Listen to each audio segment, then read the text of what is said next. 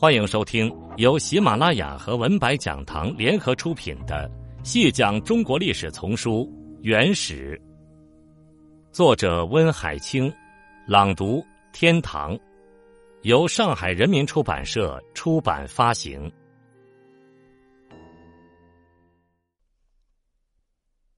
第五集，经过此次对蔑尔乞人的复仇战役。铁木真的力量才真正称得上开始成长起来。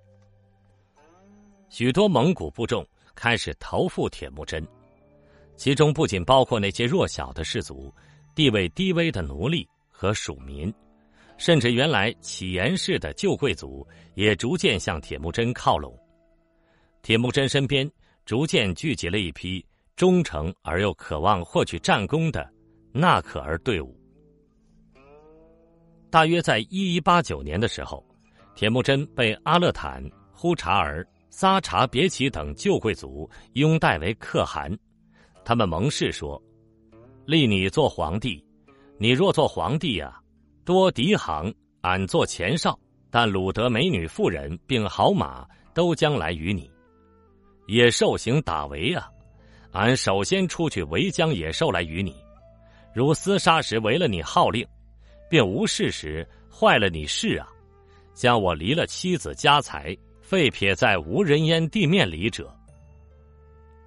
被推举为可汗之后，铁木真开始建立起一套有利于巩固自身统治地位的制度。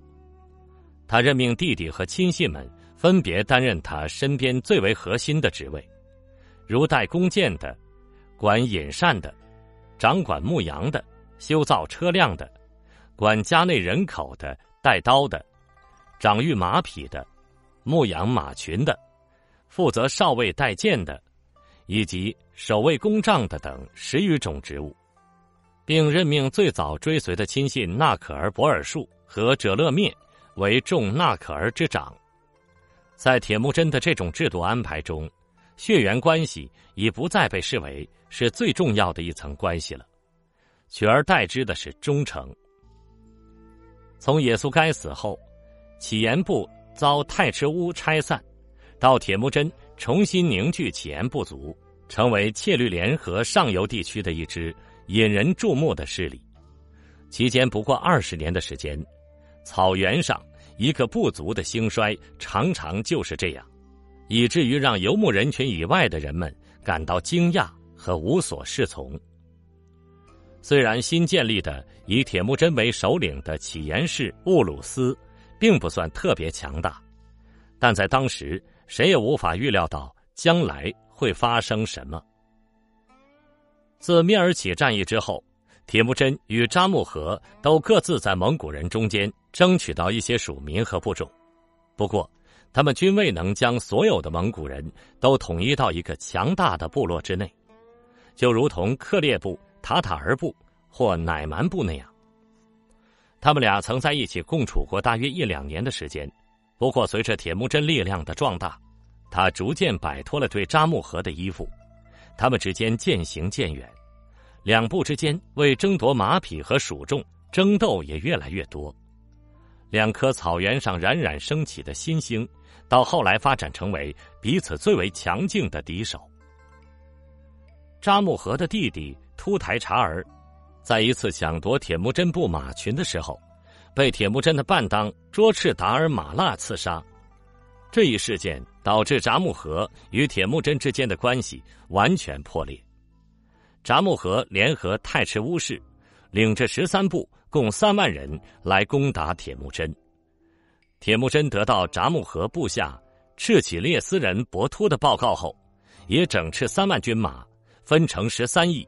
其实就是十三个古列岩，在达兰版蛛丝之野迎战札木合，这就是历史上著名的十三翼之战。最终，铁木真难应其风，不得不采取退让的策略。这次战役以札木合的胜利而告终。虽然札木合取得了战场上的胜利，不过他又显得十分残忍。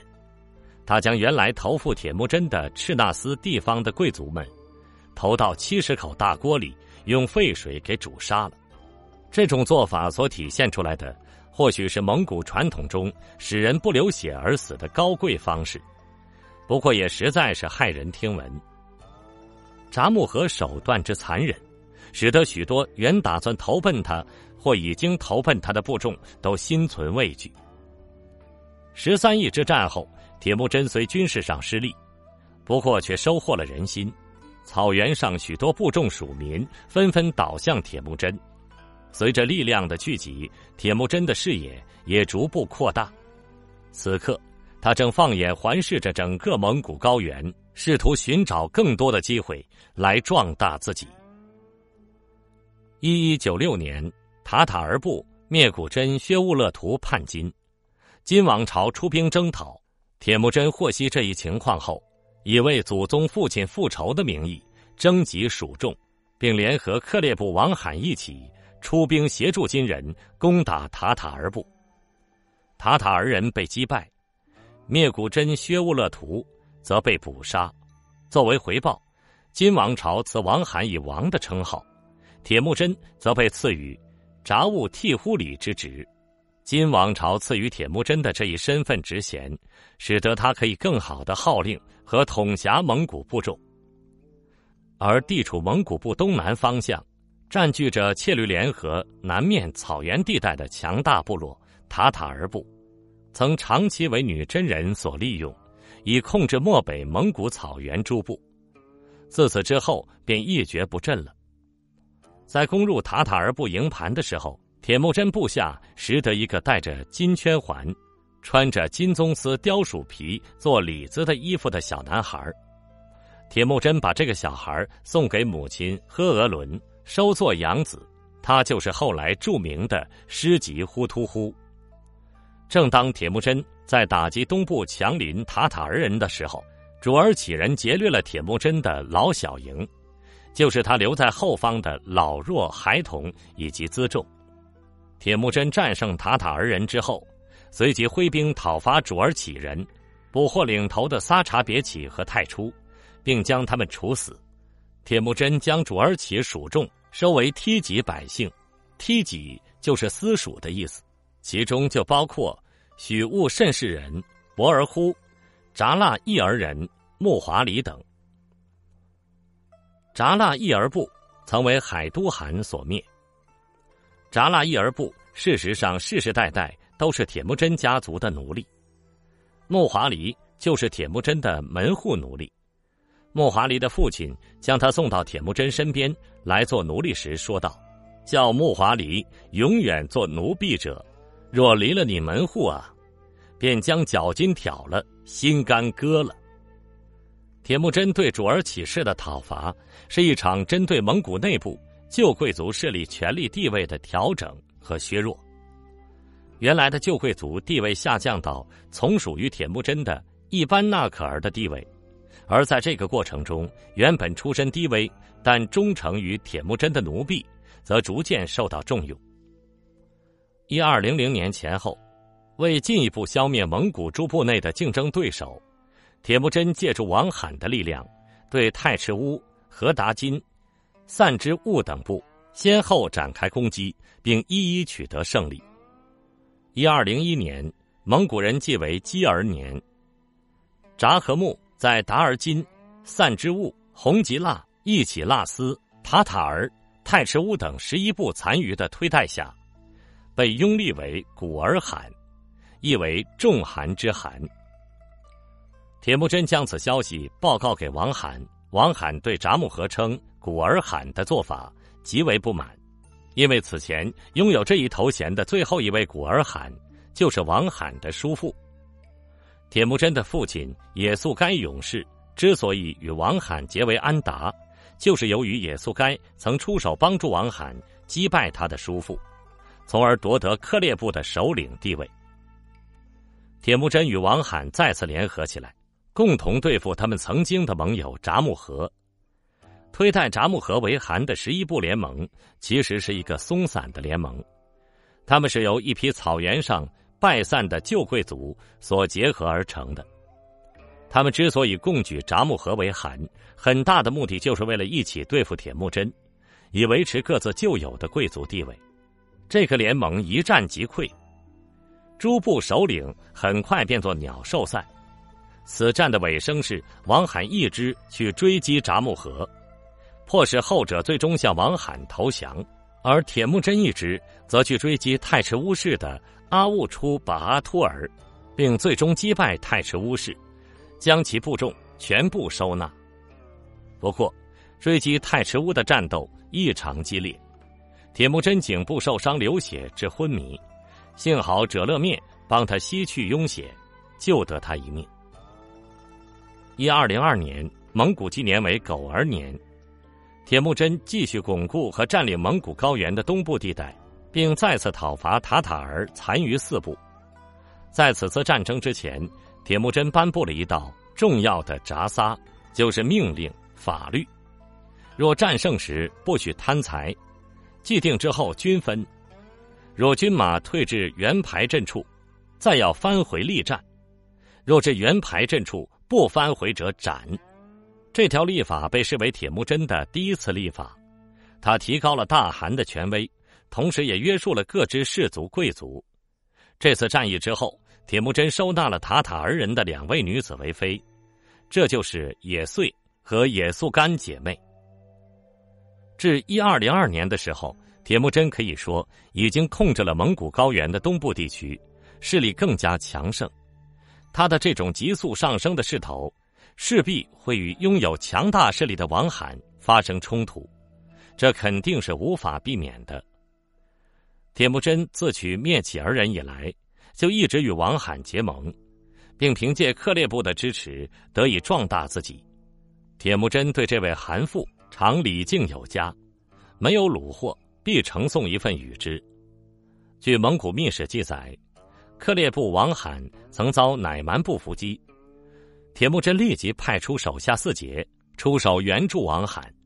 为进一步密切两部关系，铁木真提出希望王罕能将女儿许配给自己的长子竹赤，而自己的女儿霍真则许配给王罕之子桑坤的儿子，以相换做亲。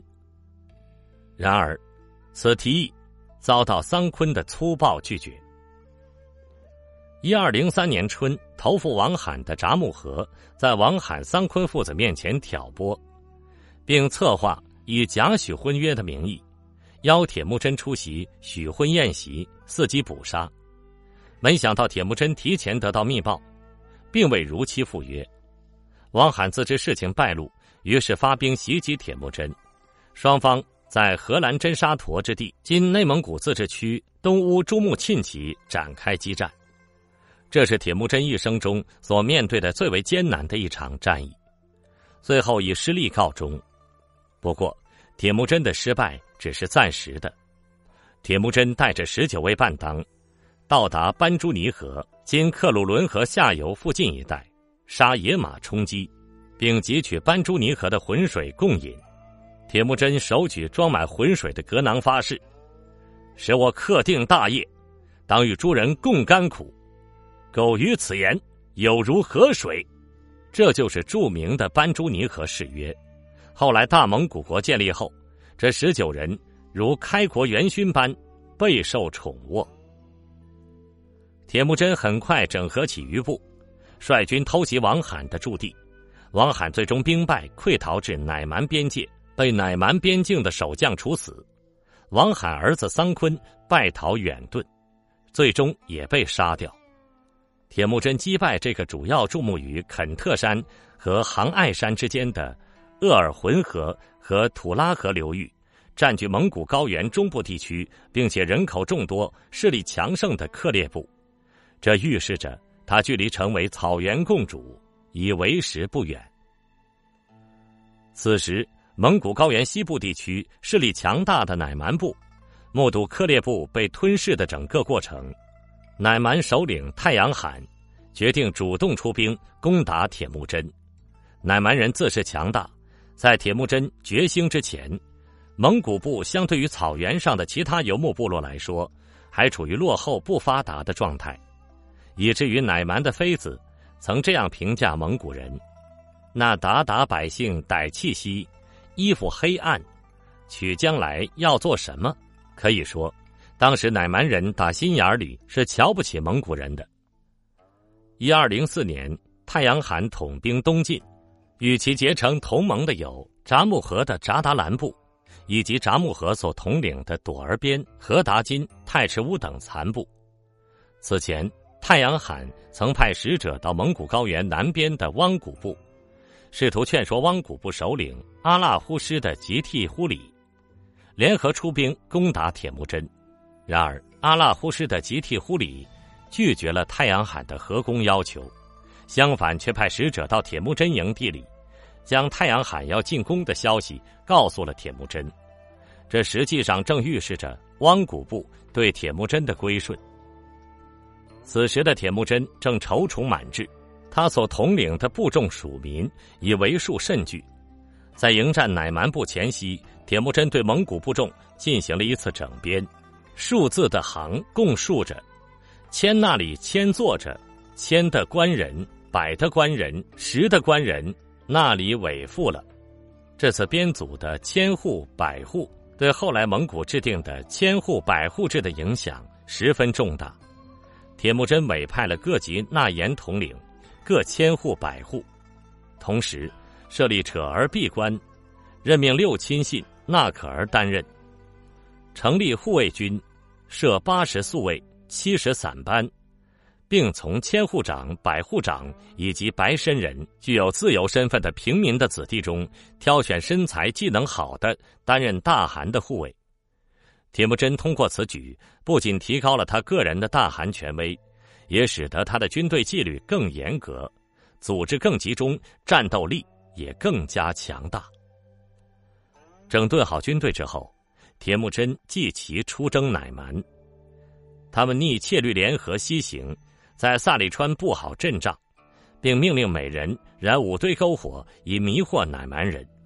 太阳汗原以为蒙古军队兵少马弱，没想到前方线报看到铁木真的军队如繁星般众多，顿感畏惧。札木合有临阵退出，乃蛮人军心立刻涣散。铁木真逼近乃蛮军，双方展开激战，乃蛮人大败而逃，太阳罕被擒杀。太阳罕的儿子屈出律则向北投奔其叔父不玉鲁汗。对于那位鄙视蒙古人歹气息、衣服黑暗的乃蛮妃子，铁木真则回敬他说：“你说达达歹气息，你如何却来？”后来，铁木真将他收纳为妃子。征服乃蛮部后。蒙古高原的西半部已基本掌握在铁木真的手里，蒙古高原的统一至此已基本完成。一二零五年，逃到唐鲁山（今唐努山）的札木合，被他自己的五个伴当捆绑起来，送到铁木真的营地。他们打算邀功领赏，没想到铁木真当着札木合的面，将这五人全部处死。铁木真对于侵害自己主人的叛徒是最为深恶痛绝的。铁木真对这位安达欲报以宽恕，不过遭到札木合拒绝。最后，铁木真赐札木合以不出血死，这是一种体面的处死方式。在蒙古人的原始萨满观念中，灵魂是流淌在血液中的，不流血而死是贵族的死法。曾经争雄于草原上的塔塔尔、蔑尔乞、克烈、乃蛮等部，至此已全部被铁木真所征服。铁木真成为草原上毛毡帐篷下的人的共主。铁木真之所以能在诸部混战中脱颖而出，并最终统一蒙古诸部，除时代大势之外，如今对漠北掌控能力的下降，与他个人恢阔的气度。和非凡的大略是密不可分的。